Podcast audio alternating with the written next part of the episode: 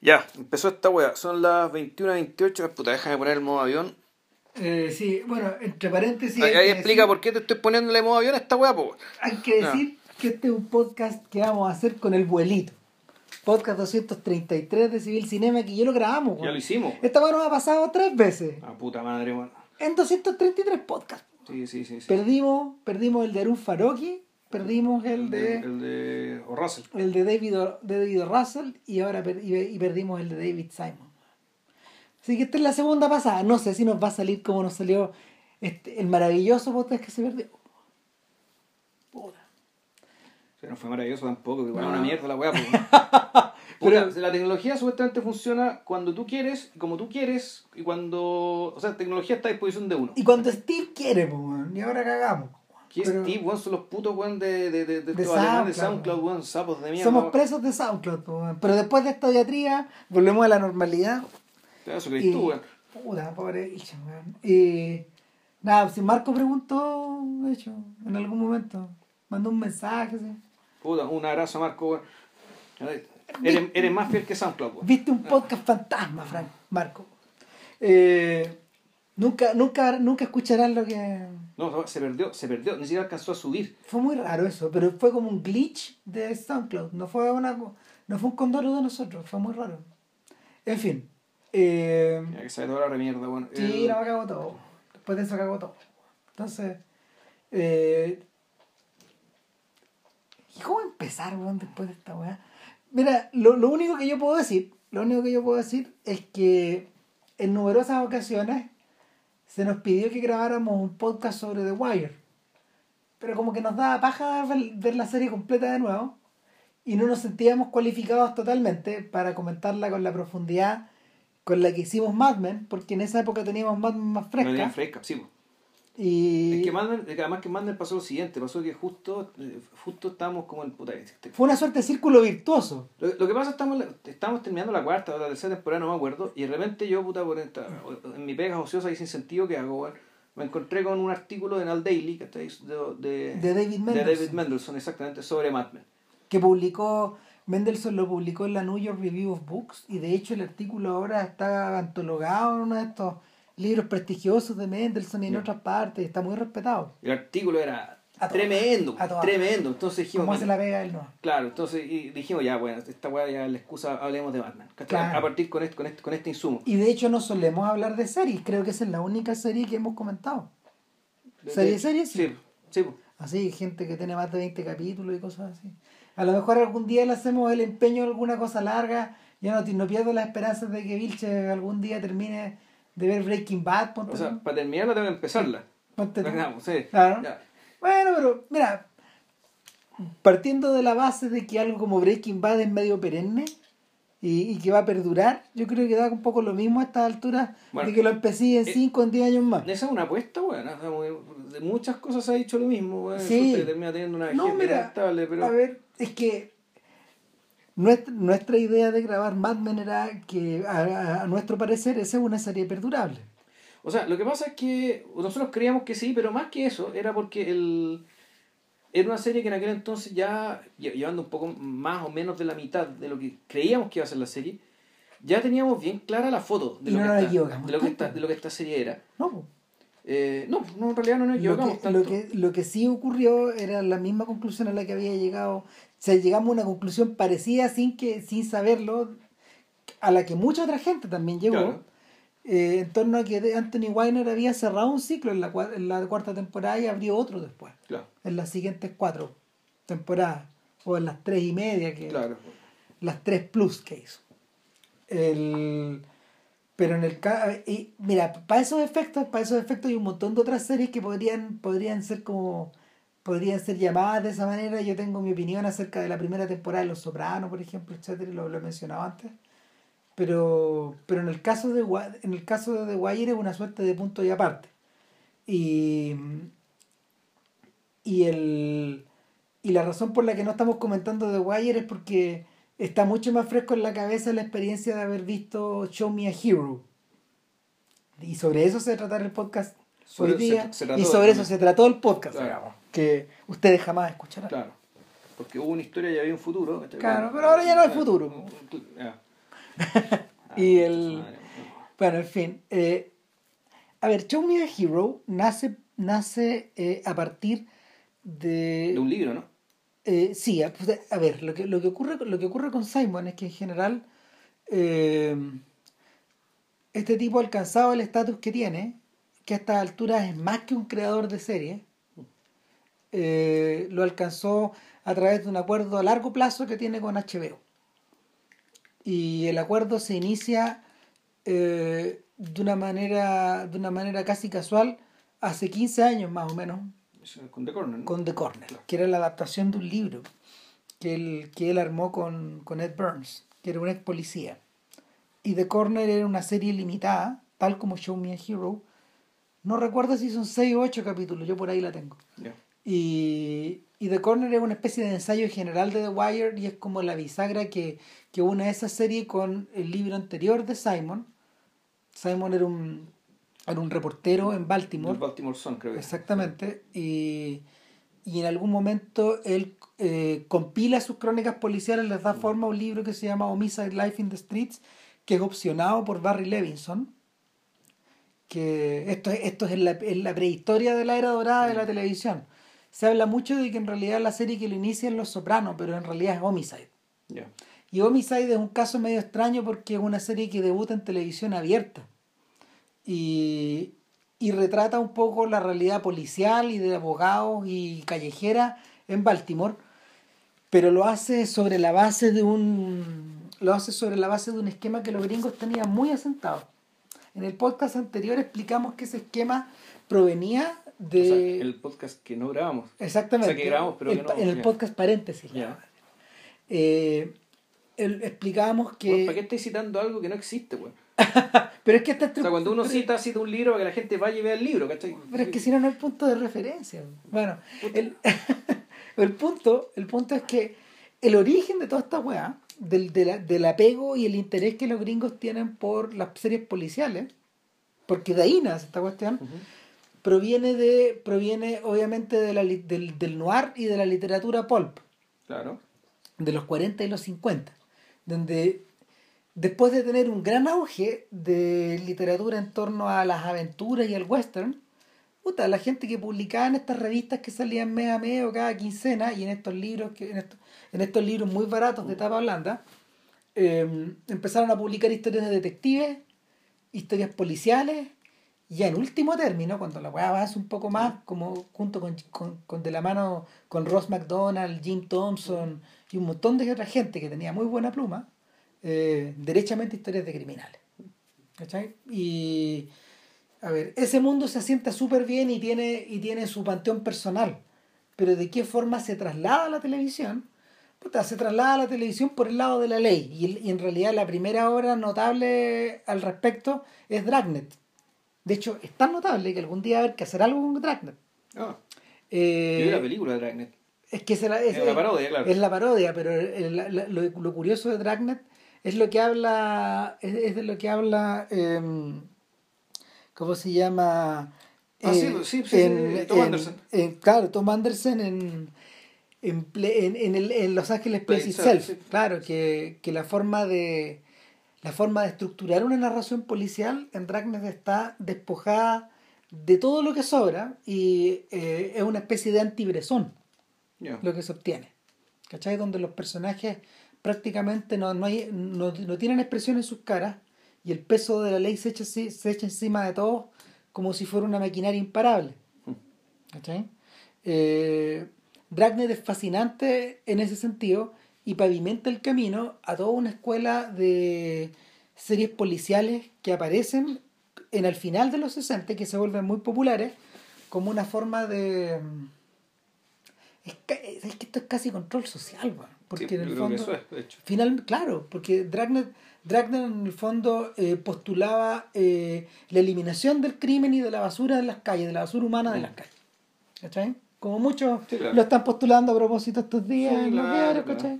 Ustedes lo ven en las noticias. Pero no son superhéroes para adultos en el fondo. Ah, No son superhéroes para adultos, porque en el fondo los Eh, superhéroes no hacen eso. no, sí, lo- pero lo que pasa con Dragnet es que él no era, él, él- él era un tipo... carismáticos. sí. es no, era un tipo como cualquier otro, pues, era un tipo con la cara borrosa en el fondo, que, sí. que era, era, era mm, Joe Average para estos efectos. Y eso es lo interesante de Dragnet. Dragnet no está por encima de su de, su- de los No, criminales sí. tampoco. Ya. ¿Cachai? Porque su cara es demasiado común y corriente. Es distinto, por ejemplo, al caso de Adam 12, Área 12. Ya. ¿Cachai? Eh, en Área 12 sí que son superhéroes. Ya. ¿Cachai? Tienen el escudo, tienen el batimóvil, weón, esa weá, ese, ese Dodge Dart gigante, etcétera Y obviamente meten presos a latinos, a negros, weón. Puta, hay gente café. Claro. ¿cachai? Como todo lo contrario a ellos. Ahora, en paralelo a eso, en paralelo a eso, aparecen, aparecen series como, como Koyak o como Canon o como Vareta, que tal como tú bien dijiste, en el paréntesis, en el podcast paréntesis, eh, lo que ocurría con esa serie es que eh, o, est- o estaban basadas en un personaje carismático, como Koyak, que todo se construía en torno a él, y en torno, no sé, pues a la calva este weón, Claro. a la onda que él tenía, a la voz y a toda esa El- chupetito. El chupetito y toda esa weá, digamos. Et- eh, o, en, o en torno a Vareta, que Ah, era un- pues el chupetito que se quedó con el nombre, el weón. Koyak, El pues, Koyak, claro. sí, pues. Eh, el, el, o en torno a un personaje como Vareta que, que recurre al disfraz, que recurre a la sátira, que recurre a la parodia y va a ser una especie como de court jester, pues, es como una especie de bufón. Claro, pero al mismo tiempo el, el- la versión amable es Sérpico, porque Sérpico también es un weón que tiene que andarse disfrazando, que Exacto. Ahora, en el... En claro, pero... Entonces tenéis todas estas series que estaban basadas en torno a gente como co- gente especial. Pero por otro lado, y ahí es donde nos empezamos a acercar a The Wire y a Homicide, etcétera, aparecen dos series con el paso del tiempo que, que en realidad demuestran que el, que el control social en general se ejerce por personas que están, volvemos al tema de Dragnet, que Sí. están como un- son un poco parecidas a ti, son igual de humanas que tú, ¿cachai? Entonces esta serie Hill Street Blues, que es muy famosa, Ya. y que acá en Chile la, la emitió Canal 11 durante muchos años, un horario desquiciado, 11 y media de la noche. Eso equivale hoy, para los horarios de hoy, del prime de hoy, como a la una y media de la mañana. mañana, po, claro. Entonces, no, esta puede correr mucho tiempo y, y, y sobre todo, eso es, es una serie que trataba solo de Paco. ¿cachai? De la vida de los pacos. Es como esta- estas películas de bomberos, pues, claro. Pero no trataba solo de cazar, de cazar criminales, sino que de lo que les ocurría a estos Claro. gallos en su rutina. En el fondo era una serie procedural, en cierto aspecto. Y, y, y en último término, la, la serie que en realidad es la madre, de, o sea, la, la serie que en realidad está en el tope del canon de esta weá, es La Ley y el Orden. Entonces yo comentaba en el paréntesis que La Ley y el Orden era una serie brillante porque estaba dividida en dos, en dos universos que se iban entrecruzando, no de una forma mm, porcentualmente equivalente, no es 50 y 50 en cada capítulo, Ya. eh, donde por un lado están los pacos y por otro, la ley, perdón, el orden, orden. y por otro lado está la ley, La ley, claro. que es, todo, es toda la estructura Judicial, los tribunales, Judicial. weá. Claro, de los, de, los, de los actuarios hasta los jueces. ¿Cachai? Y, y el- esto les permitía a estos tipos una plasticidad enorme, donde necesariamente el, los elencos de actores no eran los mismos siempre, iban variando, como en las teleseries Claro. americanas, que se mantienen durante años de años. Para estos efectos, la ley y el orden creo que tiene más de 25 temporadas, con muchos elencos distintos y manteniendo siempre un alto nivel de calidad. O sea, el episodios de la ley y el orden escritos por gente como Richard Price existieron también. O sea, gente que tiene muy buena pluma también escribió capítulos de la ley y el orden. Entonces, esta estructura plástica permitía que en el fondo pudieras explorar distintos tipos de historias en distintas clases sociales y, y, ir más allá de esta idea de, de la maquinaria del control. Porque tenías historias de interés humano, pero al mismo tiempo tenías tenías historias en noir, tenías historias en clave, tenías historias en claves de proceso y al mismo tiempo tenías historias eh, tenías historias casi en clave cinematográfica. Ahora, eh, ¿qué agrega Homicide y qué agrega en el fondo el joven Simon al respecto, o este Simon Novel? Eh, lo que agregaba era eh, una idea vivencial de lo que estaba ocurriendo en una ciudad determinada en un momento dado. Eh, en esta historia del cine de Mark Cousins, eh, este, este, que, que, se la recomiendo que la vean, una serie de 15 capítulos que es bueno ver de a poco, eh, realmente extraordinaria. Este escocés eh, hace una brevísima excursión hacia la televisión cuando él menciona a Homicide, nada más. No se mete ni con los sopranos ni con nada. Entonces el weón dice lo interesante de Homicide es que en plenos años, en plenos años 90, despojó despojó a, la, a, la, a las policiales televisivos de una estructura clásica eh, en la filmación e involucró, no sé, mm, eh, involucró eh, Steadicam y un montón de otros trucos cinematográficos. Homicide fue la primera de las series cinematográficas a las que hoy día estamos casi acostumbrados. Eh, y por otro lado, tampoco poseía, eh, heredó todas las cosas buenas de la ley y el orden. No poseía, por ejemplo, un elenco fijo, iba variando. Eh, la variedad de las historias incluía tramas en extremo crudas, por ejemplo. Aparecían algunos, aparecía en uno de los episodios, de hecho, que escribió Simon, estaba estuvo de invitado Robin Williams, por ejemplo, y finalmente ganaron un, ganaron un, un ¿cómo se llama? Un Emmy, en ese episodio, claro. En fin, eh, entonces, no sé, me imagino que este gallo que acababa de acababa de, de salir del Baltimore Sun y que estaba un poco un poco viendo qué hacía, para él fue, fue, fue interesante poder plantear esta idea a HBO en un momento en que estos gallos con los sopranos andando eh, estaban eh, buscando otras, otro material para miniserie. Entonces, la aparición de The Corner, que, que es una es un que, que, que básicamente lo mismo que el libro de Homicide, es un conjunto de historias que transcurren en torno a una esquina que está a una esquina y un, par de cuadras donde donde hay una buena cantidad de drogadictos muy colgados que van siempre a comprarle al gallo de la esquina, a pesar de que el gallo de la esquina vaya cambiando, eh, se adaptaba como anillo al dedo. Y el. Ahora, The Corner tiene una, The Corner tiene una estructura de narración cerrada, de narrativa cerrada. Es distinto a, es distinto de Wire. Eh, en The Corner hay muchos de estos actores que se repiten después. Eh, pero al revés de lo que ocurre en The Wire, no te da la sensación de que el espacio que ellos habitan se va abriendo y se va abriendo y se va abriendo.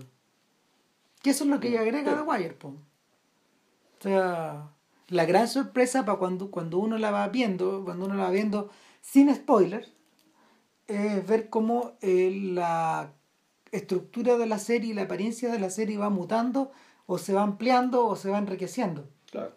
O sea, empieza a mostrar partes distintas de la ciudad, empieza a aparecer tipos humanos distintos.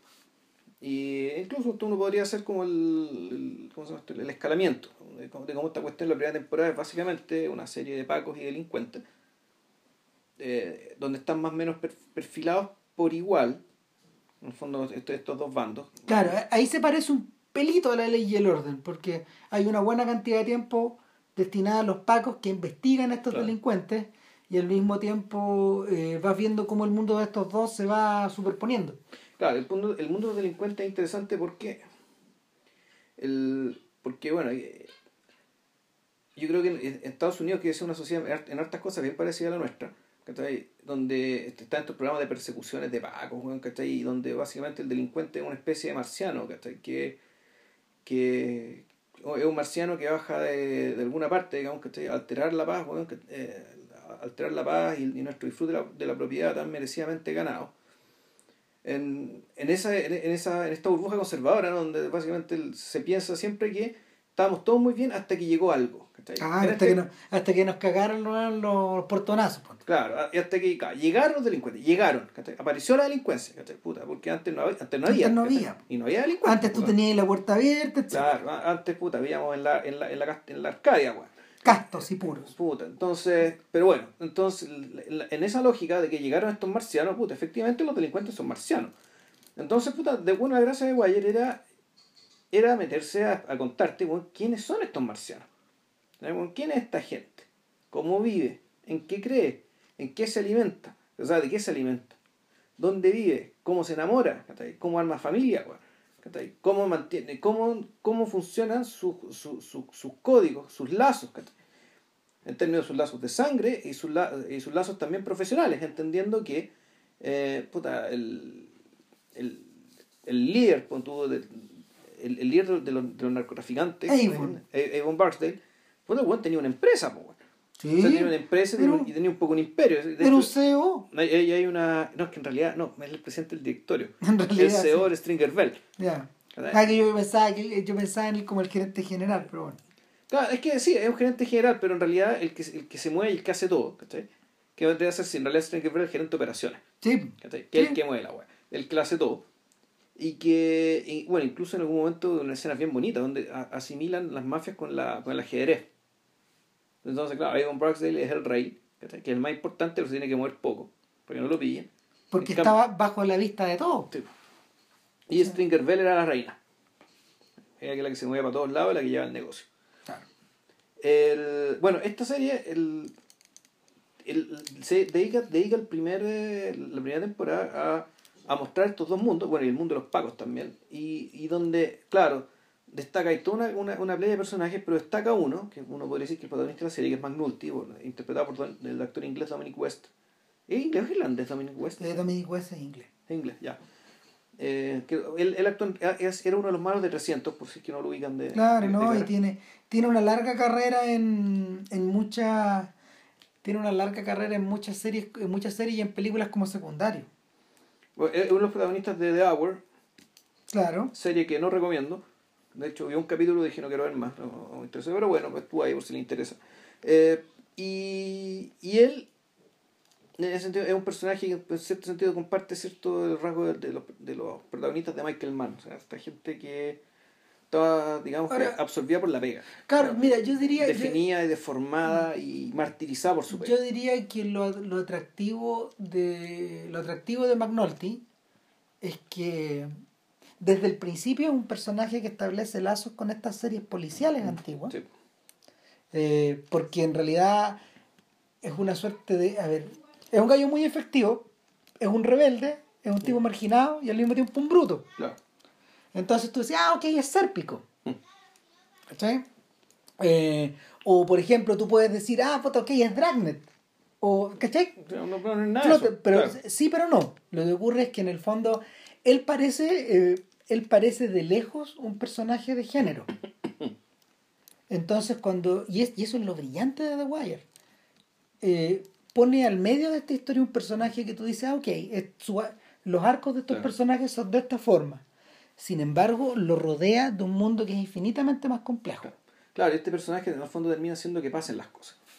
Ah. Muchas cosas que pasan, pasan porque él, él tiene una energía eh, inextinguible, digamos, que mo- movida por su amor por la pega, por su pega, que hace que puta, ocurran cosas.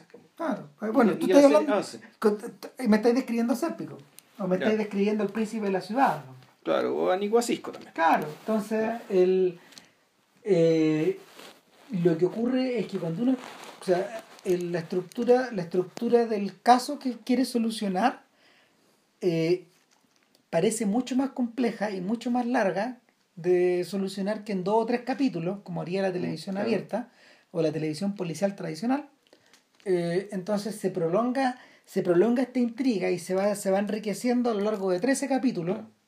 Y tú decís, diablo, esta va para otra parte. Y es por eso, por ejemplo, que a mucha gente le cuesta entrar en The Wire al principio. Ya. No es muy amable para entrar. No te engancháis. Estos días, estos días donde andamos repletos de pilotos de serie, eh, la gente tiene que quedar enganchada al principio Claro. eh, para cierta clase de serie. Porque otra, porque de lo contrario no tienen, no tienen espacio para crecer. ¿Cachai? Eh, sin embargo, en algún momento hubo una especie de interregno justamente en el periodo en que aparece The Wire, en que aparece Deadwood, en que aparece. mm, puta, en que aparece incluso Mad Men, que es como la última de estas series que le permiten crecer de a poco. ¿cachai? Ahora, eh, la, serie, que- la serie que inaugura la siguiente etapa es Breaking Bad, que es una serie diseñada para. Es una serie diseñada completamente de género que va que tiene otros ecos, pero que, que te va mm, generando esta idea de ver el siguiente, de ver el siguiente, de ver el siguiente, quiere que, que llega a su apoteosis con Game of Thrones. Que está estructurada en torno a esta idea de, de que tenéis que ver muy rápido el capítulo antes de que te lo spoileen. Sí, Como le ha pasado aquí a nuestro amigo al lado. sí, desde que corté el cable, weón. Claro, te- no, está, está feliz. No, no te lo spoilean tanto. Claro. Pero bueno. El, entonces, cuando comienza la segunda temporada de Wire, en realidad te, te da la sensación de que empezaste a ver otra serie. Porque el protagonista ya no es McNulty. po. De Frank Sobotka. Claro. Claro. Y su vodka no, No tiene... es Paco y no, y no, y no es Pato Malo, sino no, Puta, peor, weón, no tiene ninguna de las características de una serie policial, de un personaje de serie policial. Sobot, si hay algo a lo que se parece Sobotka, weón, es al personaje de Lee Jacob en Nido de Rata. Literalmente, es el, es el tipo que tiene a su cargo el sindicato de estibadores. Y, y lo, y lo que lo deja al borde de convertirse en un mafioso, un weón con muchas influencias. Con muchas influencias políticas, muchas influencias a la vista y muchas influencias secretas. Y esa estructura, esa estructura de, que, que, te, que, te, que te remece y que te sorprende, eh, comienza a repetirse temporada a temporada. Claro. Entonces, en la siguiente temporada, en realidad, cuando aparece Carchetti, el alcalde, el, El- candidato, el a candidato alcalde, alcalde, claro. el candidato a alcalde, es un personaje que tampoco pertenece a este mundo. Y lo mismo ocurre, lo mismo ocurre cuando conocemos a Bonnie. A Bonnie, claro, que es Paco que se le ocurre legalizar las drogas en Amsterdam. Claro, y finalmente lo, es lo mismo que le ocurre al periodista en la Claro. quinta temporada. Entonces tú decías, ok, ya, The Wire no es una serie policial, es una serie sobre una ciudad, Claro. y en último término es un retrato social eh, que se va abriendo primero, primero hacia, los, hacia el puerto y hacia los sindicatos, Claro. luego hacia el City Hall, es decir, hacia la municipalidad, Después a los colegios. después a los colegios y en último término hacia la prensa. Claro. Y, y al, al, al irse abriendo, no necesariamente, y eso es lo extraordinario también, yo creo que ahí ayudan mucho los tipos que van por los bordes. Mm. Eh, es decir, la gente que coescribió, la gente que produjo, la gente que hizo el casting, los que rodean a Simon. Porque eh, si bien algunos personajes van perdiendo preponderancia para volver a ganarla después, eh, las historias centrales nunca van quedando abandonadas. No. Y obviamente, no sé, pues estos tipos saben algo de televisión. pues. El face down final entre Avon y. entre Avon y. y Stringer Bell, y entre Stringer Bell y McNulty, Claro. y, y entre, no sé, pues, y entre Avon y todos los otros, digamos. Después El- cuando aparece el narcocen. Claro, ¿no? Y cuando aparece Marlo, pues, El narcocen. Claro, puta. Eh, la forma en que uno va reemplazando al otro, la manera en que los, en que los soldados van siendo reemplazados en, la, en las esquinas, eh, la manera en que los drogadictos dependen de ellos y los cabros chicos dependen a su vez de los, de los, de los tipos de las esquinas. Eh, y, y- y la forma en que esto afecta a su rendimiento escolar, o la seguridad que hay dentro de las escuelas, o la seguridad que hay dentro de las casas de los cabros Claro. chicos, etc., bla, bla, bla. Entonces, la red que se va tejiendo eh, tiene muchas esquinas, muchas, muchos recovecos, mucha, mucho material que cortar. Y eso es lo fascinante de The Wire. Ahora, eh, no es la única serie de esa época que es así de fascinante. Yo recomiendo mucho ver Bat- Battlestar Galactica. Que le pasa lo mismo, en menor medida, que ahí lo que ocurre es que el equipo de escritores y de, el, el equipo de creadores, directores y escritores, todos venían de Star Trek La Nueva Generación. Y era gente que había hecho mucha televisión, pero al mismo tiempo eran hijos de varias capas de, de televisión de ciencia ficción. Entonces estos tipos lo manejaron de tal forma que ocuparon, ocuparon la referencia original de Battlestar Galactica, que era como, era como el trasunto de la mm, del, de la, de, de la mm, Una migración bíblica, ¿no? claro, claro, del viaje de los judíos a través del desierto. Era exactamente eso, po, de los 40 años. Ya. O sea, Eh, Moisés y las tablas claro. de ley y toda la pero lo cruzaron con fundamentalismo, lo, lo cruzaron con monoteísmo y un montón de otras cuestiones. Y les, les resultó. Y lo cruzaron con una serie de acción y una serie del espacio. Claro. Y funcionó muy bien. Entonces, curiosamente son contemporáneas esas dos series. Y también tuvieron los mismos problemas para producirse. En el momento de ser exhibidas nunca tuvieron una gran audiencia. Eh, han tenido una buena cantidad de, de seguidores después y, y tampoco son muchas temporadas. Creo que creo que en Battlestar Galactica son cuatro. Ya. Cuatro y hay varias que están divididas en dos, etcétera. Pero el esta manera de esta manera de esta manera de trabajar en realidad Simon eh, la vuelve a replicar cada vez que volvió a, colaborar con HBO en el paréntesis también hablamos hablamos un poco de las dificultades que y, y en el podcast número uno hablamos un poco de la manera en que eh, Simon y Burns observaban la invasión la segunda invasión de Irak Ya. ¿cachai? En Generation Kill, donde el principal problema en realidad no era eh, defenestrar al enemigo, sino que era gerentear a las distintas divisiones del ejército. Gerentearlas de tal forma que tu superior no te jodiera las pelotas y que al mismo, y al mismo tiempo no aparecer sin no aparecer sin liderazgo, porque el liderazgo ya no era militar, no es el liderazgo de Patton, es el, es el liderazgo es el liderazgo del CEO Sí. ¿cachai? y, y el y el personaje el personaje más impresionante de la serie en realidad weón, es el general pues, weón, el- es el weón que tiene que el weón que tiene que hacer la parada y que la está llevando cuando al mismo tiempo nadie sabe exactamente nada y los, los objetivos militares se pueden cumplir a la hora de llegar al lugar pero nadie te asegura de que en realidad los- eh, de que en realidad estés eh, eh, consiguiendo una conquista perdurable. Asegur- se vuelve a repetir el fenómeno de Wire de que el problema el problema que tenía Bonnie con las estadísticas que eh, con, con- las estadísticas que en el fondo eh, reflejaban que él estaba haciendo una buena pega era que era que él, él tenía que eh, rellenar la planilla donde correspondía tener la cantidad de tener la cantidad de, a- mm, de arrestos o tener la cantidad de condenados que estos guanes pedían para que lo- los números no subieran No solamente Bonnie, sino el, el mayor Rolls también tenía su pizarrita con los números rojos, los números negros, bueno, que en el fondo estaba muy por indicadores, fueron como vivir bajo el Sims. Claro, eh, ese es el problema. Y el. Y, y, y, el, y, y el, y la- el planteamiento de Simon y de Burns es que la guerra de Irak no es distinta, Claro. que se maneja de la misma forma. Que en este mundo de los David Petreus tenéis que tener tu planilla bien llena, tenéis que, tenéis que tener tu planilla en azul.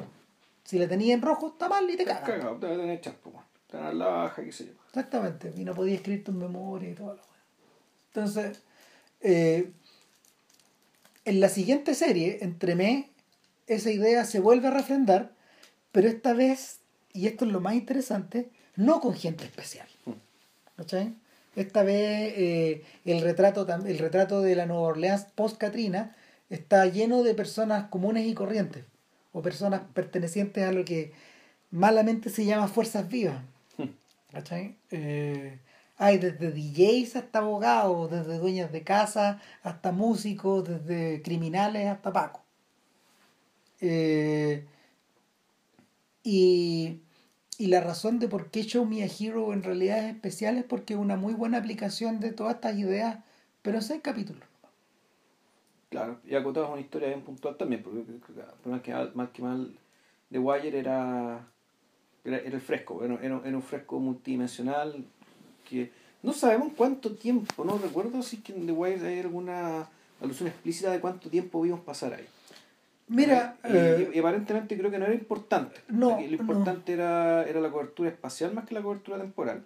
sí, Ahora, lo que sí tienen en común además todas estas historias que son historias de colectivos en tensión, bajo estrés. Algún, estrés generado por una u por otra cosa, ya sea por la guerra, ya sea por el desastre del huracán, ya sea por el empobrecimiento eh, progresivo, crónico, digamos que esté de una ciudad, en el caso de Baltimore. Y en el caso de, de Show Me Hero, el estrés viene provocado por una. viene les cae como un rayo desde el cielo, le cae desde afuera. Y es un estrés generado por una decisión de un juez que quiere imponer en la ciudad unas políticas de desegregación geográfica. O sea, más que imponer, lo que viene, lo que viene a hacer el juez en el fondo es decirle, ustedes no tienen ninguna otra solución que poner en efecto la política que el federal, que el gobierno ya definió para ustedes. Claro. Y por más que ustedes quieran arrancarse, eh, el dedo de Dios les va, el dedo de Dios los va a aplastar. claro. Los voy a aplastar. Y es así, ¿no? no la, el, la maldición que, la, la maldición, entre comillas, que gitana que echa a correr esta historia ocurrió antes de que la historia misma empiece. Claro. De hecho, eh,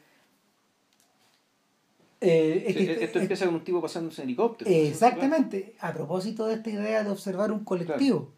Entonces, lo que él- no sabemos quién es él. Da la sensación de que es un periodista al principio. Eso es la, es la impresión que te da, sobre todo por la forma en que está retratada esta persona, que es un gallo que va abrigado con un sobre todo, parece que está muy helado. Eh, esto es Yonkers, esto es un barrio que queda... No es barrio, es una ciudad. Perdón, es una ciudad, es una, es una ciudad que queda a un costado de la ciudad del Bronx. Eh, y es una de las es uno de los es una de las ciudades o es una de las localidades que, que tiene mm, mayor pasado inmigrante en la, en la gobernación de Nueva York, en el estado de Nueva York.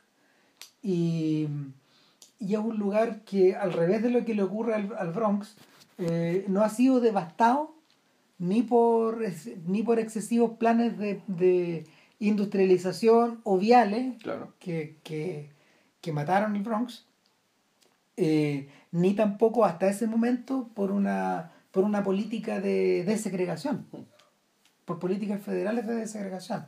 Entonces, cuando aterriza este, este helicóptero, nos damos cuenta que en realidad este sujeto es un tipo que- Urbanista. es un, claro, es un plane- plane- un- una, una persona que hace planeamiento urbano.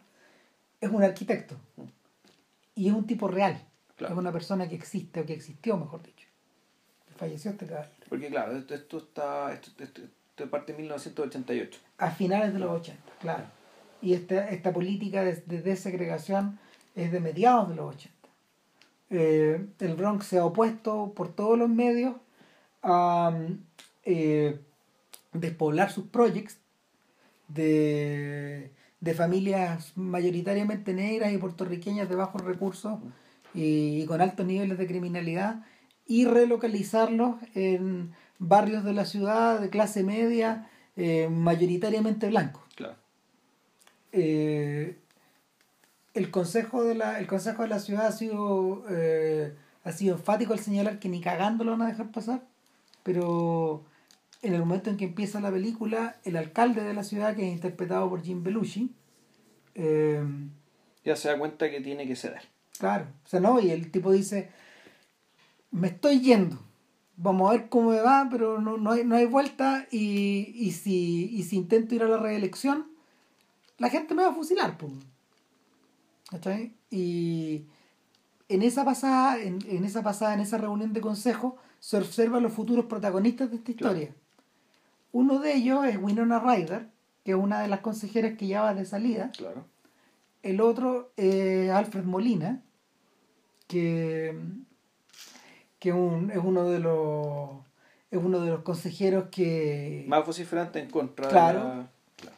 y en tercer lugar de importancia está Nick Wacisco, que es un tipo muy joven, es un concejal muy joven, y al cual se le abre la puerta para poder postular a la alcaldía. Claro. Nadie cree que va a ganar, pero eh, Wacisco se aprovecha y hace una, hace una campaña inteligente y se aprovecha de la se aprovecha de la debilidad del alcalde y le da con todo. Claro. Con esta idea de que si él llega a ser alcalde, él no va a dejar que la corte eh, implemente esta medida. Sobre todo porque él votó en contra. Claro. En su momento. O sea, él votó en contra y además él. Él también se la jugó por ir a la Corte Suprema, ¿cachai? Cosas que el, que el, que el alcalde. No eh, hizo. Que Belucci no hizo porque él ya parece que tenía un sentido práctico mayor y se da cuenta de que esta cuestión tenía como ganarla. Claro. Y No quiso dar la pelea. Claro, aquí, entonces, eh, todo el primer capítulo está dedicado básicamente al, a cómo Nick Wacisco, que es nuestro protagonista, que es el protagonista que, en quien está centrada la serie, eh, uno de los dos personajes, porque en realidad hay otro que aparece después, este, este capítulo está dedicado básicamente a, a la carrera política de Wacisco, es decir, a cómo se lanza a ser alcalde y, cómo- y cómo le va en, esta, en, en- la elección, y en la en, y en su noviazgo, digamos, en lo que es el, Claro. Y, eh, y- cómo él se casa y cómo eh, y esto, esto, esto se nota ya después también ¿ah? que el hecho de que estas dos cosas si bien van juntas porque su esposa también trabaja con él el tema de la política y- y todo el cuento sin embargo parecía que las energías que tiene Guasisco para una cosa y para la otra son, fueran distintas es como si tuviera dos vidas es súper extraña esa, eh, esa sensación de que era, era un tipo sobre todo cuando el tipo eh, en buena parte de la serie él, es muy, él es muy capaz de separar las dos cosas. Mm. De, de desconectarse de una cosa para poder hacer su vida, su vida familiar. Hay un momento en que ya esa cuestión no. Ya, ya después, cuando la cosa se complica, digamos, efectivamente esa barrera se rompe. Y eso es precisamente donde tú te das cuenta que el personaje se está debilitando. Ahora, el... de buenas a primeras, el personaje no es muy distinto a McNulty. No. Es decir, es un personaje que es un personaje que tú lo puedes asimilar a un género cinematográfico o a una cierta clase de película. En este caso en particular, a estas películas neoyorquinas como de mediados de los 80, Mm. ¿cachai? De- o de finales de los 70. Esto es justicia para todos. al mundo de Sidney Lumet, Claro. de- o el mundo de Justicia para Todos, o de, o de The Verdict, ¿cachai? Eh, no es casualidad que el protagonista que encarna a Guasisco, que el actor que encarna a Guasisco sea Oscar Isaac, que hace, hacía muy poco había filmado una película en la misma clave que, la, Sí, porque que la comentamos en un podcast anterior, que es A Most Violent Year, el año más violento, y que está precisamente ambientada en esa era, con ese mismo look, y, y, y- y reforzando un poco la idea de los valores y de, la, de estos personajes en tensión o esta ciudad en crisis. Eh, ahora, la diferencia, la diferencia es que eh, en el caso de Guasisco, como esta historia está más comprimida, al, al contrario de lo que ocurre con The Wire, la presentación del personaje, eh, la presentación del personaje es un poco disonante, porque en la primera escena de la, de la- primera escena de la película, el, la- el prólogo que abre esta historia lo muestra él en un lo muestra él en un En un- un cementerio. En un cementerio y lo muestra eh, muy desencajado, Deteriorado, sí. muy deteriorado, en crisis eh, y a los pies de la tumba de su padre. Claro. Entonces, cuando, después de que empieza eso, tú decís, bueno, no te lo dicen, pero tú eh, eh, adivinas inmediatamente. Hay un arco que nos va a llegar hasta acá. ¿Cuántos años han pasado para llegar a esto? Claro. Eh, ¿Y cómo cayó? ¿Qué es lo que pasó? Y, y- pero, y por otro lado, en este primer capítulo, la serie te lo presenta con la idea más vendedora eh, o con el perfil más vendedor que Guasisco tiene, Claro. que es el haberse convertido en el alcalde más joven de Estados Unidos. Ahora, esa luna de miel no le dura para nada. ¿Cachai? Porque el alcalde más joven de la historia rápidamente se convierte en el enemigo público número uno. Porque básicamente tiene que tomar la decisión de implementar lo que dice el juez. weón. Claro, Y, hacia el final de esta primera hora este weón va- empieza a cachar que en realidad está cagado. no- En realidad eso se cacha en, la segundo, ya en el segundo capítulo. Claro, Porque el primer capítulo él gana. El primer capítulo se trata de eso, se trata de cómo él gana. Y termina ahí, de hecho. El primer capítulo termina cuando él sale electo. Ahora, eh, el shock de realidad, el shock de realidad es algo que el weón tiene que asimilar después porque no hay remedio. La corte está imponiendo una serie de, De multa. de multas y al mismo tiempo mete preso a los mete preso a los concejales que, Que- que- obstruyen la Que votan que no. que, claro, que votan que no en unas sesiones de en unas sesiones de consejo municipal que son tremendamente Caóticas, sí. tremendamente caóticas tremendamente agresivas donde donde obviamente las fuerzas vivas para hablar de nuevo ese término eh, se manifiestan de la forma más agria y de la forma más Más vociferante. más o sea, vociferante posible y ahí es donde eh, y se introduce el segundo personaje importante de esta historia Claro, que. Ay, no me acuerdo el nombre. El, el personaje de Catherine Kinner Claro. aquí tengo la página abierta así que te voy a decir al tiro cómo se llama la señora Eh, que también existió, pero todo esto, es- todo Todos son personajes reales, Claro, todo esto pasó. Claro, ¿no? En, en el, en el caso de ella se llama eh, Mary Dorman. Dor- Dorman. Claro. Mary Dorman es una señora que es una esposa de un, de un señor que aparentemente está jubilado y que observa con horror eh, que esta gente que, que esta gente que viene de las poblaciones se va a ir a meter a su barrio, Claro. a un barrio donde ella teme que eh, la inversión que ellos han hecho durante todos estos años eh, quede convertida en nada, se Sí. vaya al suelo los precios. Bueno, también se nos olvidó que decir que en, la en el, en el primer capítulo también se nos presenta paralelamente, y sin ninguna explicación, sin ninguna explicación, historias de gente precisamente que viene, vive o en, el bar- en parte del Bronx o en la parte más en la, en la parte más deprivada del, de- de- del mismo Yonkers, digamos, ¿cachai? Del-. Entonces tú empezás a ver, empezás a sospechar, ¿cachai? Que ya, estas son las personas que se van a ir a vivir al- a, a este barrio. Hay diversas historias. Pues está la historia está la historia de una señora De una enfermera que está quedando ciega. que claro, una señora mayor que está quedando ciega que ya no puede ya no puede trabajar y cuyo camino es la jubilación. Claro.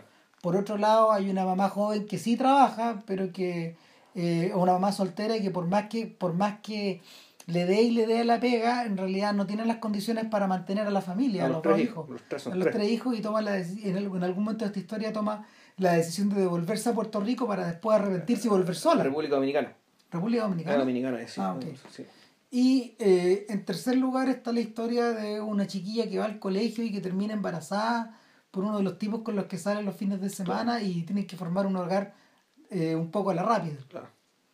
Eh, hay otras historias también de por medio, ma- más, pequeñas, pero que están puestas ahí para hacer el contraste, pero al mismo tiempo da la sensación que son tributarias de la misma estructura del libro. Esa es la impresión que te provoca, o sea, del, del libro en el que está basada esta historia. Es un libro Que que... se llama igual. se Claro. llama- eh, un, libro homónimo de una periodista que se llama Lisa Belkin. Exactamente. Y mm, la Belkin publicó este libro, no, no, no tengo el dato exactamente, pero lo publicó, lo publicó hace unos años atrás. Eh, y eh, el- ella misma hizo, ella misma hizo trabajo periodístico en torno a esta historia. Ahora, el, la diferencia, la diferencia que Show Me a Hero, la diferencia que Show Me a Hero tiene con las restantes películas de Simon, probablemente, con, con, la- con las restantes series de Simon, probablemente pase también por la mano de Paul Haggis. En este podcast que se perdió, comentamos un, comentamos durante un buen rato que en el fondo, a ver, Haggis es un personaje es un personaje bastante curioso en el mundo cinematográfico americano porque eh, ha, manifest- ha- ha manifestado una y otra vez su preocupación cívica eh, proveniente de la izquierda, Ya. ¿cachai? Eh, Pero siendo cientólogo, bueno, va muy rara. pero siendo cientólogo y al mismo tiempo eh, radicalizándose cada vez más, que es algo que no suele ocurrir con los gringos. Ya. Eso es lo interesante. ¿Por qué? Bueno, punto, también dejó la cientología. Bueno, Claro. pero en algún punto, en algún punto eso ocurre también. O sea, y de hecho come- comentamos eso a propósito del podcast de Alex Kibney. Exacto. Ahora, a ver, Haggis, Haggis es un gallo que ha hecho muchas pegas distintas. ¿eh? este tipo, de hecho, metió mano en algunos guiones, creo que en Casino Royale, ponte tú, en algunos Ya. guiones de James Bond. No, no, no tengo el dato exactamente en cuáles, pero, pero, pero es un tipo que proviene, es un tipo que proviene como de la televisión. eh, de hecho, eh, no sé, po, traba- trabajó como director en treinta y tantos. Esta serie antigua, 30 Something. ¿Ya? Ah, ya, eso igual. Claro. Eh, hizo, hizo Family Law, por ejemplo, que son, son estas una de estas tantas series de abogados. ¿Ya? Hizo Walker, eh, Walker Texas Ranger. po. Claro. No sé, bueno, el punto es que en algún momento este weón se despega de eso y termina ganando el Oscar por Million Dollar Baby. ¿Cachai? O sea, escribe el guion. Como por- guionista, claro. es- claro, escribe, escribe el guion por. mm, Escribe el guion de Million Dollar Baby y Baby creo que lo, lo coproduce, ponte tú, y el año siguiente gana el Oscar por Crash. Como director. Claro. Ahora, ¿qué de común tiene Crash con, con Show Me a Hero? Lo, lo más probable es que esta, esta estructura como de historia semicoral. Claro. Lo que, lo que sí. Claro, que The Wire también tenía. bro. Claro, pero Claro. la diferencia es que la diferencia es que en The Wire es una, es una estructura que está, está dada por la forma de la historia. Mm. Yo creo que yo creo que Show Me a Hero tiene algo en común con Crash eh, en que en realidad la historia podría haber sido contada sin eso también. ¿Cachai? O sea, en lo, y, en- y, el- y, y Crash Es que, igual, es que igual la historia. claro, Es que son, son- el Show Me Hero en realidad eh, empuja precisamente por ser muchas historias. O sea, es la historia de Guasisco, es la historia de Mary Dorman, pero también es la historia de todas estas otras personas que van a. Que, que terminan teniendo una casa y terminan, digamos, cambiando de vida. en la, Es la historia de todo. Pues todos los otros demás personajes, si mal no recuerdo, eh, son más o menos. eh, hacen lo suyo y siguen en lo suyo. Sí. Los otros eso, son estos los que cambian. Sí. Ahora, en Crash lo que ocurría era que, como bien decías tú en algún momento, eh, Crash es una historia hecha como a los gran cañones, una historia hecha Sí. como a shortcuts, ¿cachai? Donde en el fondo eh, lo que tenían estos personajes era una especie, casi, una especie de experiencia casi terapéutica. Claro. Que los hacía cambiar. Salvo la historia del Paco, que en realidad estaba teñida de, de elementos de género también. Ya. Ahora, eh, puta, Crash pasará a la historia del Oscar como una de las peores películas que ganaron el Oscar. po. No siendo mala, pero siendo mediocre también. Como tantas películas que se han ganado el Oscar. Puta, claro, ahora lo realmente interesante es la película que viene después. Eh, Ah, es la que hizo, claro, la de, también la comentamos en el podcast inexistente, la de... Claro. eh, ¿Cómo se llama esta weá? ¿Cómo se llama? In the? Valley of Fela, Ela. The Valley of Claro. Ela. Donde- La conspiración la llevaron a... Puta. Puta. Eh. Claro, y es una película, es una película que está un poco hecho a la medida de Clint Eastwood, de hecho el weón aparece en los agradecimientos. Probablemente porque Él probab- iba a producir, él la produjo. No, no creo que no, pero probablemente aparecen los agradecimientos porque Hagi a lo mejor consiguió la historia con él en la mente. Claro, no, Porque no un- con Tommy Lee Jones. Claro, y, y- de hecho el mismo Eastwood haría la versión un poco gruesa de esta historia en Don Gran Torino. Es la historia de un viejo que es la historia de un viejo que se pega un giro inesperado en su vida, algo que algo que cambia eh, profundamente una vez que este hijo, eh, que su único hijo, que él tenía por héroe de guerra, al fallecer en un, en un oscuro incidente policial, una vez que él vuelve del, del frente, eh, se le revela en otra faceta a este. Y no se le revela en una faceta criminal, no se le, no se le revela o en una faceta, por ejemplo, de tortura, como pudo haber ocurrido en, en Abu Ghraib o, o en, otra, o en otra clase de prisiones, sino en una sino, en, sino- sino en, en algo en algo que al viejo le duele lo más profundo, Claro. que es como eh, la definición moral de patriotismo que Claro. él tiene.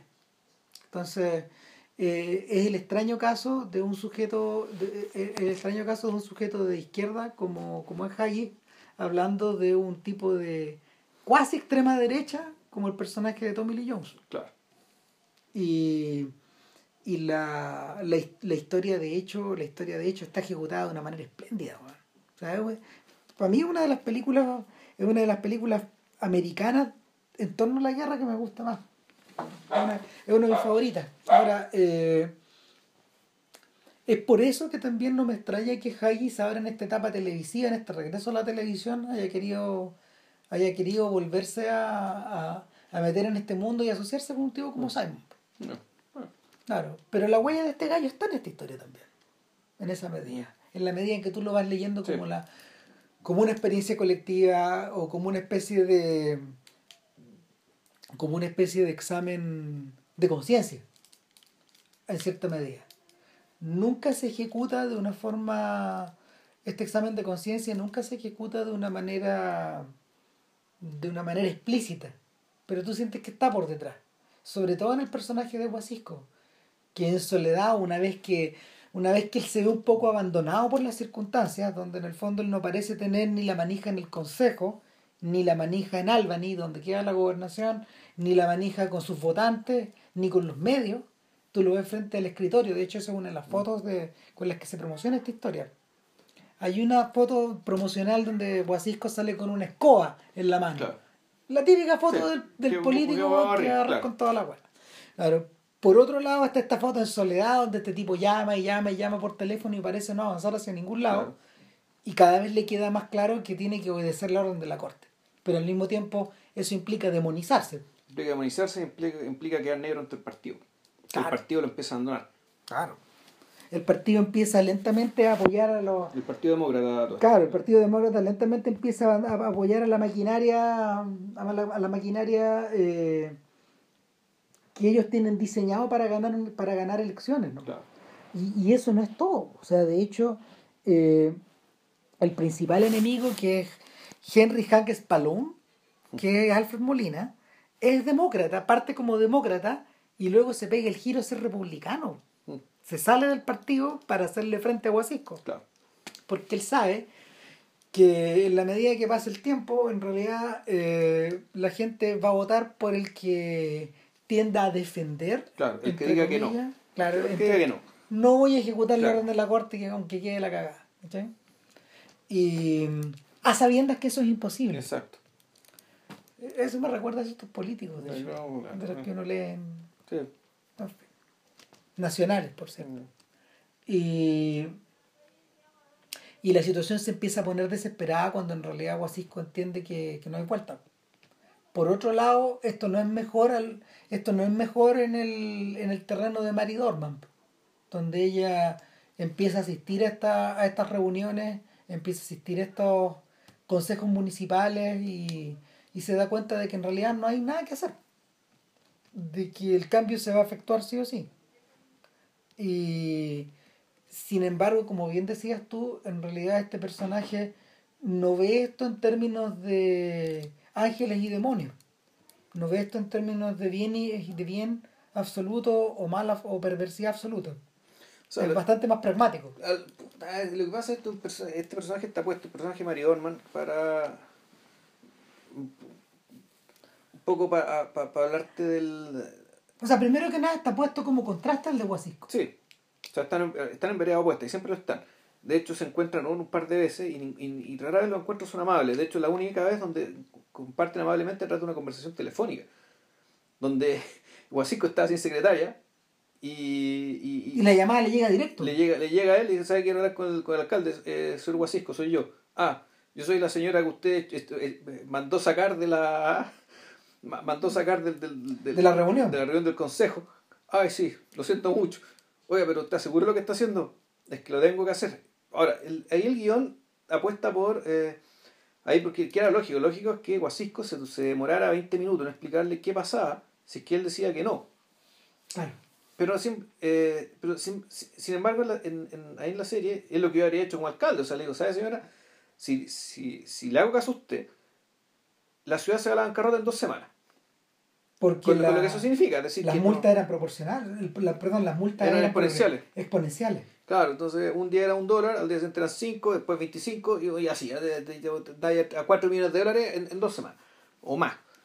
Entonces, claro, y, y explicar eso quiere decir, pues, la, la ciudad está en bancarrota, no va a pasar la basura, deja de pasar. po. deja pasar la basura, lo- la- la- los utilities, digamos, a los, los bienes, los, bien- lo- la- los servicios básicos Llega un, tampoco van, a dejar de llega un momento en que se empiezan a deteriorar los servicios. Claro. Y, y, y Hay que reducir a los pagos, hay que echar los pagos. O sea, y, y, la, y la gente se empieza a quejar. Mm. Entonces, el, todos empiezan a sufrir por una decisión que ellos mismos obstaculizaron. Entonces, claro, Guasisco en algún momento, en algún momento dice, mira, aquí en política todos prometemos cualquier cosa, ¿cachai? Pero cuando ya tenía, está en el cargo tenéis que gobernar. Digamos que go- gobernar implicaba eh, puta, hacerle caso, hacerle hacer lo que dice el juez, echarse a toda esta, a toda esta mayoría vociferante blanca, que no es necesariamente la mayoría, pero a la hora de votar ellos sí votan. En cambio los negros no votaban, eso también te lo dicen en la serie, te lo dicen explícitamente dos o tres veces. Y, pero este personaje de Mario Dorman, eh, ella está porque, claro, eh, es una persona que está en contra, es de la minoría blanca vociferante, pero una persona que también desde el principio te explican que lo de ella no es racismo, sino que una, una consideración pragmática respecto al valor de la propiedad y el temor que puta, efectivamente le podía generar el hecho de de repente traer a gente con otras costumbres y con otra vida y, y todo el tema. Pero eh, eh, y, Ahora- y hay otra escena donde es que, que, que, que, que también, porque está ahí para ir perfilando a este personaje. ¿Quién es esta persona? Cuando está en la cola para entrar al, al, al, al town hall, digamos, al, al consejo municipal, eh, escucha que uh, un tipo que está delante de ella dice, "Ay, bueno, es que estos judíos nos tienen a todos así, pues. Porque imagínense, el, el juez, que interpretado por Bob Balaban, es judío. El urbanista, de apellido Sussman, que hablamos, no, no, Newman, Newman. Newman es judío. El abogado que está a favor de la medida de segregación, que el, el Sussman, que una bestia ese personaje, eh, también es judío. Entonces Mario, Mario Orman le dice, oiga, oiga, oiga, un momento, por favor. Me parece muy feo lo que usted está haciendo. Usted no tiene por qué involucrar la religión en este problema. No mezclemos las No, no mezclemos las cosas. O sea, Claro. esta señora, pueden ser judíos, pueden, pueden haber sido no judíos, digamos, y eso no cambia nada. Entonces, después te diciendo, ya, o sea, esta esta es una persona por- que, que te separan de una mayoría que tácitamente te está diciendo en realidad que aquí lo que hay es fascismo. Fascismo y racismo, digamos, que está escondido, de- de- escondido detrás de otros eslóganes. ¿cachai? Y eso se manifiesta después. Y ahí, Y Mari Dorman te dice que no, ella no es de celote. y ahí es donde uno empieza a desentrañar el por qué dentro de toda esta miríada de historias comunales o Mm. de todas estas historias que no sé porque han sacudido a la que han sacudido a los medios Está ahí un, un universo gigante desde Elliot Spitzer weón, hasta hasta O.J. Simpson Oye, exacto, eso ya pensar. Sí, ¿Cachai? eso- Que, a- que todo esto se- ya se transformó en una serie con Ya. Cuba Gooding Jr. y es una serie de, de Pero él no se parece a J. Simpson. da lo mismo para Ya. estos efectos, porque en el fondo también es un procedural. Es una. Además, sí, pues, también actuó alguna vez. Claro, si esto, esto se llama American Crime Story. Ya. Y, eh, y la, la pinta que tiene es buena. Este está Scott Alexander y Larry Karasewski, los tipos que hacen estos filmes biográficos con Milos Forman y con, con Tim Burton. Ya. Son ellos. Entonces, en un proyecto que es de ellos. Entonces, bueno, es en este punto donde tú te das cuenta del por qué Simon y, y Haggy escogieron esta historia. ¿Cachai? Y, y por qué estás, est- esto lo, tú lo estás contrastando con este con esta suerte de atmósfera preeleccionaria larga que se ha producido durante este año en Estados Unidos. Y, y, el, y, el- y la, la- y la forma extrema del discurso de, de los, de los republicanos y la, y, la, y la manera en que la manera en que los demócratas han realizado su campaña fue una forma de, de- con respetando una estructura tradicional donde ellos no sé porque probablemente la han, la han ejecutado 30 40 años de esta forma en cambio los en cambio la, la forma la, la manera la manera destemplada en que se ha ido desarrollando la campaña de los republicanos revierte a toda esta a toda esta clase de intolerancia Ya. o sea, hay una intolerancia que se dirige contra los propios compañeros de, de partido, contra los propios compañeros de carrera. Es salvaje, po, o sea, de hecho, no sé, po, estaba leyendo que estaba leyendo que, que Trump trató a, los a, la- a los votantes de Iowa de idiotas y ahora cuando fue a, mm, a hablar a Iowa, donde se supone que este va a tratar de ganar en un mes y medio más, en los, en los primeros caucuses que se van a que se van a realizar eh, bueno Trump dijo bueno sí los llamé idiotas pero no son todos idiotas y ahí explicando como el chiste Claro. ¿cachai? Como en el chiste estaba hablando- le estaba hablando a otro idiota no a Claro, usted idiota. no, Claro. no usted señor idiota claro. Entonces el en algún momento en algún momento después de hacer esta serie Simon comienza a convertirse en una especie de spokesman. Y, y en un sujeto que empieza a ir a universidades o que lo llaman a mm, congresos o que lo invitan por ejemplo no sé po, a hablar en a hablar en cómo se llama Eh, o, o a escribir artículos op-eds para el New Claro. York Times o para el Washington Post se, se etcétera. convirtió en una autoridad. Pero autoridad en- más de una cosa. Eso es lo interesante. Se convirtió en una autoridad en decadencia urbana, se convirtió en una autoridad en cómo hacer televisión, se convirtió en una autoridad en, cierta, en periodismo también. Claro, y, y en algún momento este weón tiene que decidir a qué se dedica, a qué, a qué se dedique durante un buen rato, como un año y medio más o menos, en este periodo en que tres meses le estaba yendo a la cresta. Este weón en el fondo, este weón en el fondo empezó a, empezó a eh, fortalecer un poco este perfil. Yo diría que se le pasó un poco la mano en algunos textos, porque aparecía de verdad muy indignado y muy amargo. Pero pero lo que estaba tratando de evitar en todo momento era hacer era dar la clase de educación cívica Ya. Y este es el palito que Show Miyahiro nunca pisa tampoco también y por eso es tan chora de mirar porque en realidad eh, a ver sus lecciones de civismo están más o menos claras pero pero no me parece que esté predicando en torno al, asunto No, para no. Es que es el tema. Eh, o sea, la, la película de educación cívica por todos lados. En el sentido, pero en el sentido descriptivo, no necesariamente normativo. sobre todo en la forma en que claro, funcionan estos procesos Exacto, cómo funcionan estos procesos, qué tipo de personas son las que habitan estos, estos espacios. Y lo más interesante es que no, no, le pone, no le pone solo atención a la gente virtuosa, sino que al mismo tiempo le dedica, le dedica metraje y minutos a gente como Spalone, por ejemplo, que son verdaderas sanguijuelas del sistema. Que van donde calienta el sol. Claro. Y, y- Pero sin y- ser malas personas tampoco. Tampoco. Claro. O sea, en el fondo se trata de gente muy pragmática. Mm, claro. ¿Cachai? Pienso en el senador Pizarro, por ejemplo. ¿Cachai? Bueno, es como eso. Donde, donde, donde se, echan al, se echan al partido encima completo O sea, son presidentes del partido. y se lo echan Se lo encima. echan encima al partido, arrastran, con, arrastran al partido, digamos, al nivel de... ah, con- Lo enlodan. lo enlodan al partido. O sea, arrastran con ellos al, al partido hacia el lodo. Ahora, tampoco así que el partido estaba, digamos, en el Puta, pináculo de la... No, claro. Pero, pero, puta madre. Claro. Eh, y la, o sea, la, la, la referencia no es casual, si en el fondo lo interesante con lo interesante de Chumi Hero es que podía extrapolar Mm, a cada rato. Sí. A cada rato. Y el, Y dentro, dentro, de esa, dentro de esa estructura el personaje de Guasisco aparece, aparece especialmente por, aparece especialmente como un y se destaca por su, por su por la estructura trágica de su arco. Porque en realidad este personaje parece tener claro lo que él quiere y la forma de, la forma de ejecutarlo al principio, pero esa película va mutando y se va transformando, pero él no. No. Él permanece más o menos fiel o permanece más o menos obcecado a la manera de solucionar problemas o de enfrentar problemas que él tenía al principio. A diferencia de lo que ocurre con Mary Dorman. Claro. Claro, entonces nosotros teníamos una discusión en este podcast, que no escucharán, eh, en torno a quién era el héroe de este título.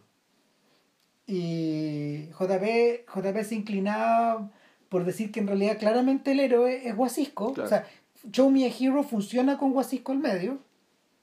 Claro. No, aparte por la, claro, por esta cita de, de Fitzgerald que basta, también la dicen en la misma serie. Claro. Que muestra, muéstrame, eh, muéstrame un héroe y te mostraré una tragedia. Ya. Claro. Y claro, efectivamente la cuestión, la, la, el arco de Guasisco eh, parte con, parte con el triunfo, después viene con el hecho de convertirse en el en un alcalde que el alcalde impopular que sin embargo salva la ciudad. Claro, y, y luego cae. Cae, pierde, y, y, viene, y cuando quiere volver... El comeback, que le llaman los gringos. Claro, pero resulta que el partido decide meter como candidato a otro sujeto, un sujeto que viene limpio, un sujeto que viene de otra parte, que ni siquiera es de Yonkers. Y que es la decisión lógica. Claro. ¿Sí? Es la decisión lógica. Y él, en vez de ir a pelearle a ese candidato, y ahí donde tú decís, eh, y donde él queda ahí ya envenenado para el resto de la serie, que este respecto de decir que él debió haber competido contra ese candidato, contra ese precandidato de una primaria demócrata, pero él lo que hace fue plegarse. O sea, es decir, él dice, ya, lo respaldo como alcalde, yo voy como concejal por mi distrito. Claro, y entiende la lógica de la situación, pero no la comparte. Pero tiene que ceder y cede. Claro. Ahora, eh, y, y, y, eso, eso, lo, eso lo marca hasta el final. Ahora, por otro lado, yo también tiendo a pensar que Show Me a Hero se refiere a Mary Dorman, Dorman, claro. claro eh, explícitamente porque es un personaje que en realidad parte ligado al montón, parte siendo una persona perdida del, del mob, digamos. Del mob, perdida entre, perdida entre, perdida en medio de un plano general y que eh, es una persona que eh, no hay ninguna ver, no hay ningún empacho en decir que esta es una persona común y corriente que se alimenta de lo que ve por la televisión. Claro. Hay escenas donde él y ella y su marido están viendo tele, están como comiendo la noche viendo, viendo las noticias. Como y así, mundo, ¿no? y así ya se va enterando de lo que va pasando en, en torno a su barrio. Ahora, sin embargo, ella eh, toma la decisión de involucrarse. Pero no se involucra, no se involucra con la patota solamente, sino que se involucra en el sentido último de esto. Eh, una vez que la medida se ejecuta, una y vez, están construyendo las casas. una vez que empiezan a construir las casas, una vez que estas personas comienzan a habitar las casas, en realidad ella va y va, va probablemente a la municipalidad o va a la junta de, de vecinos. Fíjate que lo, lo, la, la, vuelta. Claro. Es que llega el personaje de. Llega este personaje, esta consultora. Claro. Que, que uno de los actores favoritos de Simon. De Simon es un personaje que además lo hemos visto en otras películas, de hecho el, en Black, eh, Red Hook Summer. El Red Hook Summer. Claro, el protagonista de Red Hook Summer, esta película de Spike Lee. Eh, bueno, hay que decir que eh, ella se involucra en esto. Bueno, otra cosa, cuando hablamos de casas, hablamos de casas, no de departamentos, porque también esta serie hay una cosa encomiable. Eh, se da tiempo de explicarte qué tipo de relocación urbana realizan. Y yo creo que esta película, le, esta, Es esta que hay serie le interesaría mucho a los urbanistas y los Hay- arquitectos. porque- no, y no solo a ellos, sino que a la gente de las fundaciones de urbanismo, los que Ujú. trabajan, los que trabajan que el defendamos la ciudad, ese tipo de cosas. Y más allá que Ya. eso, no más allá que eso, porque, porque para estos, para estos efectos el defendamos la ciudad que al lado de los vociferantes. Ya. ¿Cachai? Yo estoy hablando de, yo estoy hablando de, no sé, pues desde el techo hasta otra, hasta, no sé, plataforma urbana, urbanismo social, Ya. ¿cachai? El, esta gente que eh, va a las poblaciones Ya. eh, o, o va, a esta, va a estos nuevos barrios y los construye junto con la otra gente, que es, es justamente lo que se ve en esta película.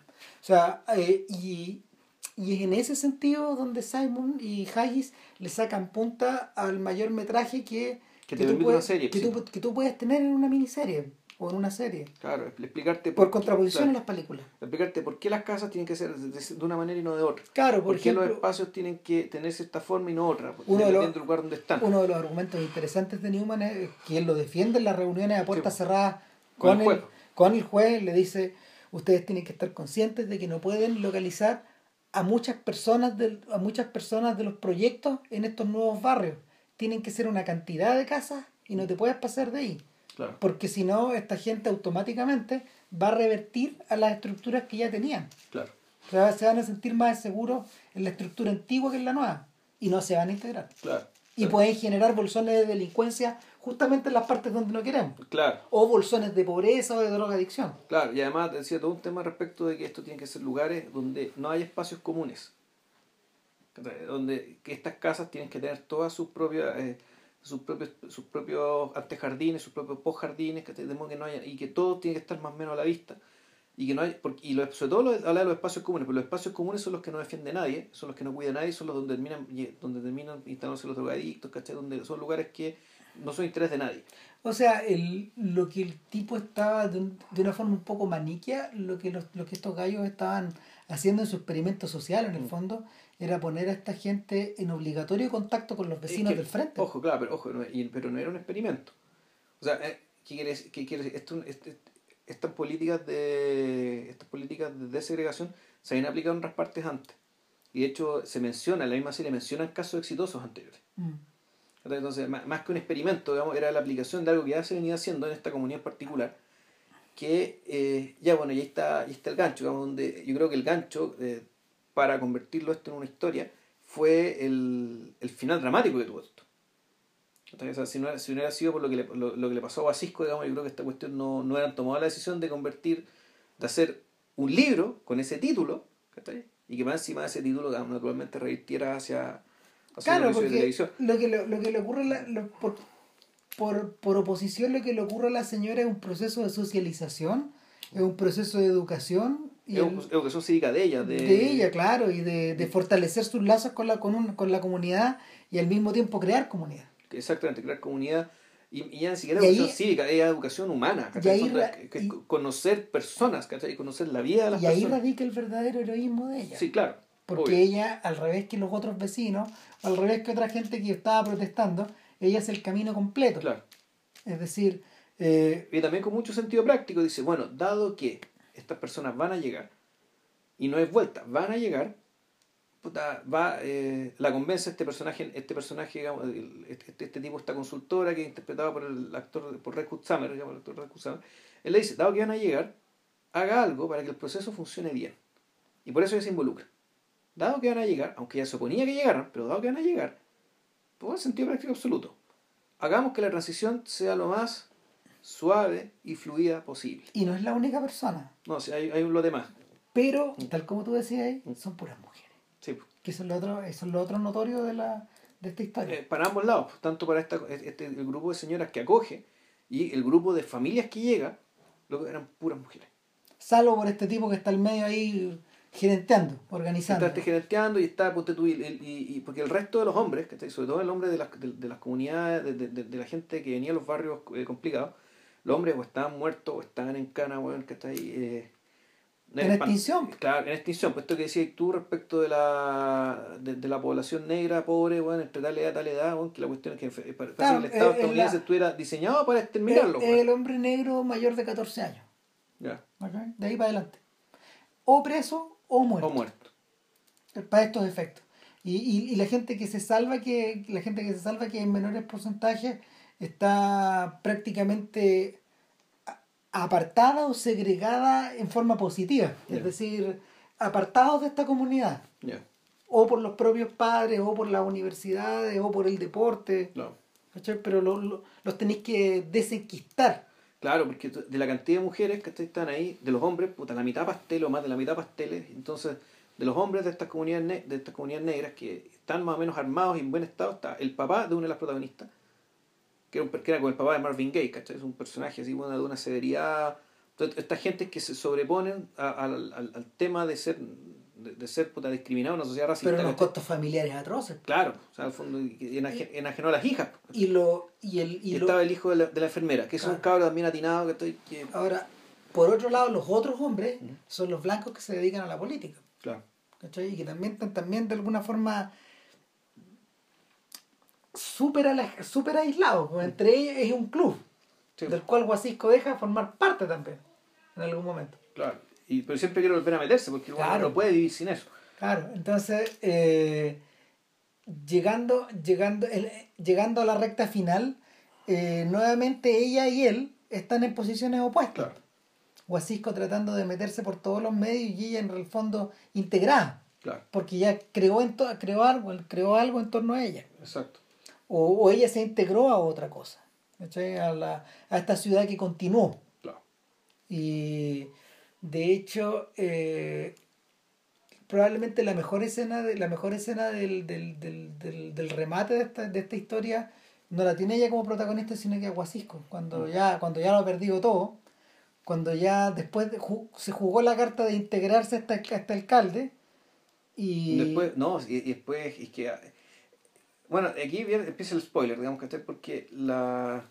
Yo creo que hay ciertas cosas que, que se pueden discutir respecto de la respecto de, de- de la factura de la serie, en términos de que ya, empieza el spoiler, por favor paren, si es que no lo han visto, eh, graban después. total hayan escuchado suficiente. Sí, claro. El, el punto es que Gua- Guasisco, cuando, después de que toma la decisión de no ir, y de no ir, eh, de, de no ir como alcalde, eh, va como concejal, y estando como concejal es traicionado permanentemente por el alcalde, el que él mismo le ayudó a, a ganar.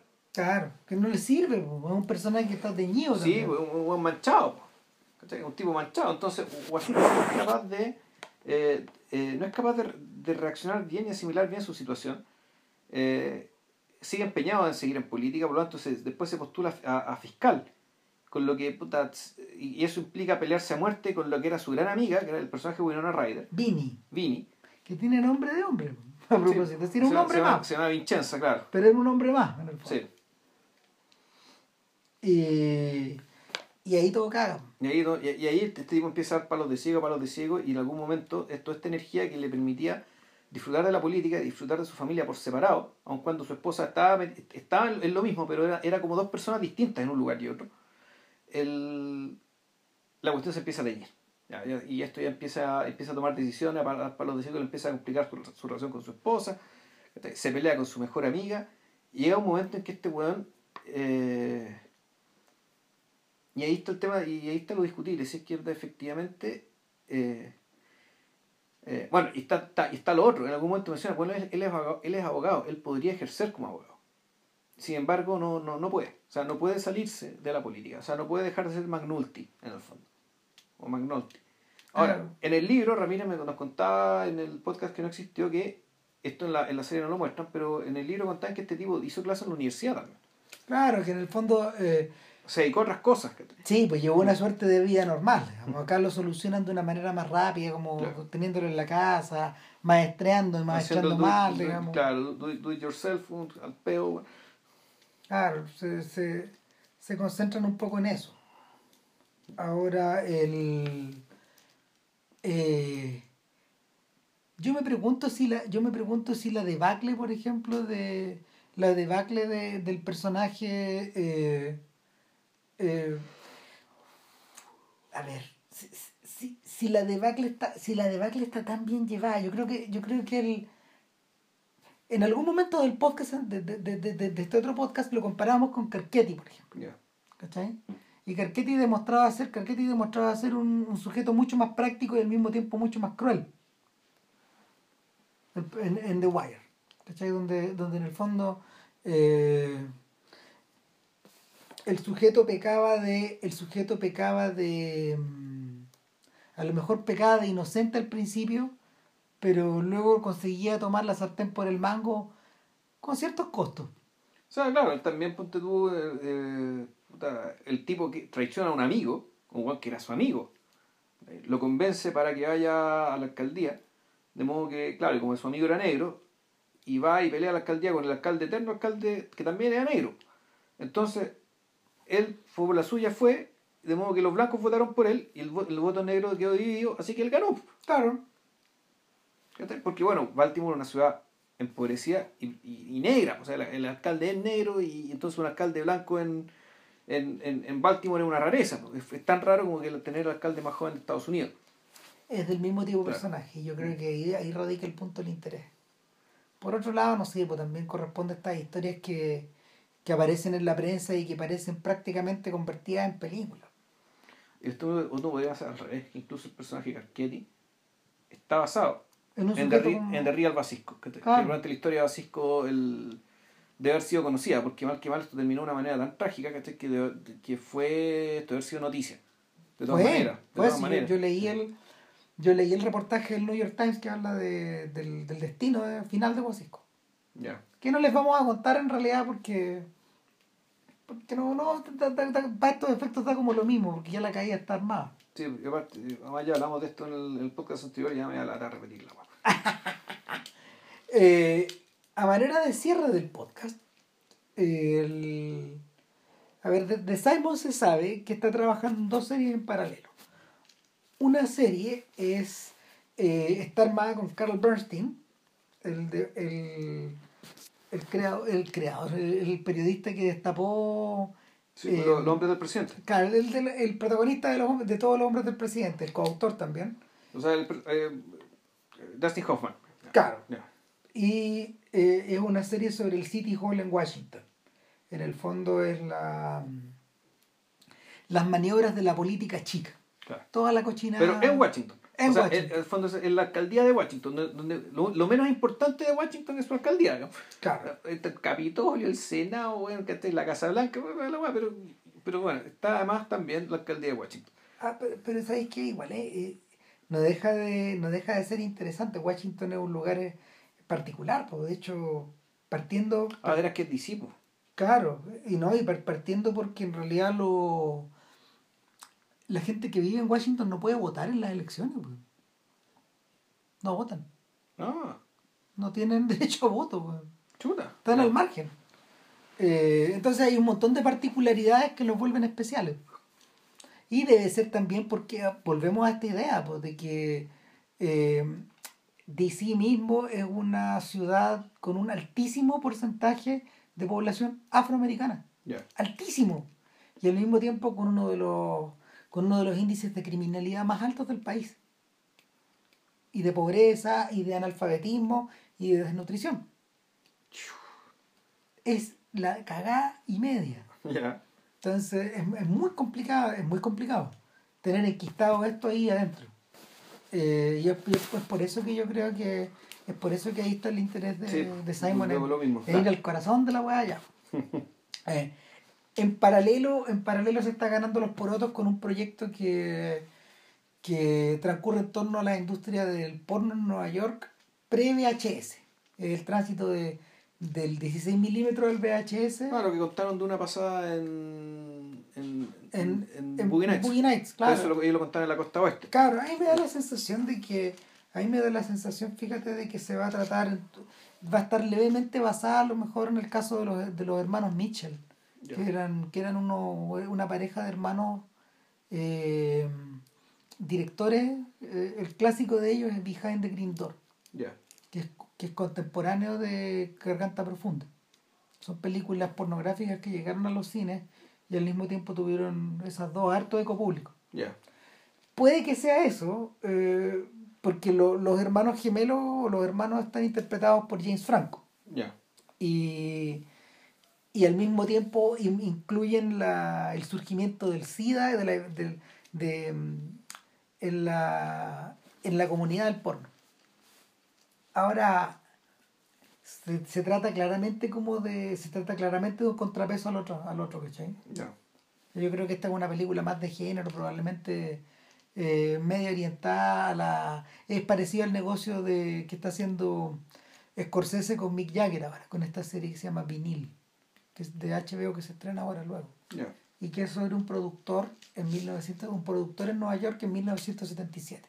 Y la forma en que este weón se aprovecha de de para fichar la, la, la manera en que este weón aprovecha, no sé, por su conocimiento de la industria para fichar a un montón de bandas punk.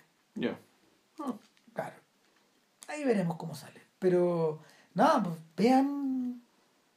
Vean Show Me a Hero. Está descargable fácilmente, hay subtítulos, de todo así. Claro, HBO le estrenó en tres domingos sucesivos, en, Ah, de de, dos. de dos capítulos, claro, y como en agosto. Ya. Y puta, yo tengo la sensación de que la mejor manera de mirarla eh, es pensando que se trata de una película alargada en el fondo. Sí. Es básicamente esto, es lo más cercano que, es lo más cercano que, que Simon eh, y Haggis han hecho al cine en televisión. Sí, es una película que en realidad. Es bien cinematográfica, sí. Así que ya saben, ya. pues. Eso sería. Y la próxima semana, Los Juegos del Hambre. Y no, ¡Chan! y no es chiste, y no es huevo. no es. Así que ya verán por qué. Nos vemos, que estén Chao. bien. Chao, chao.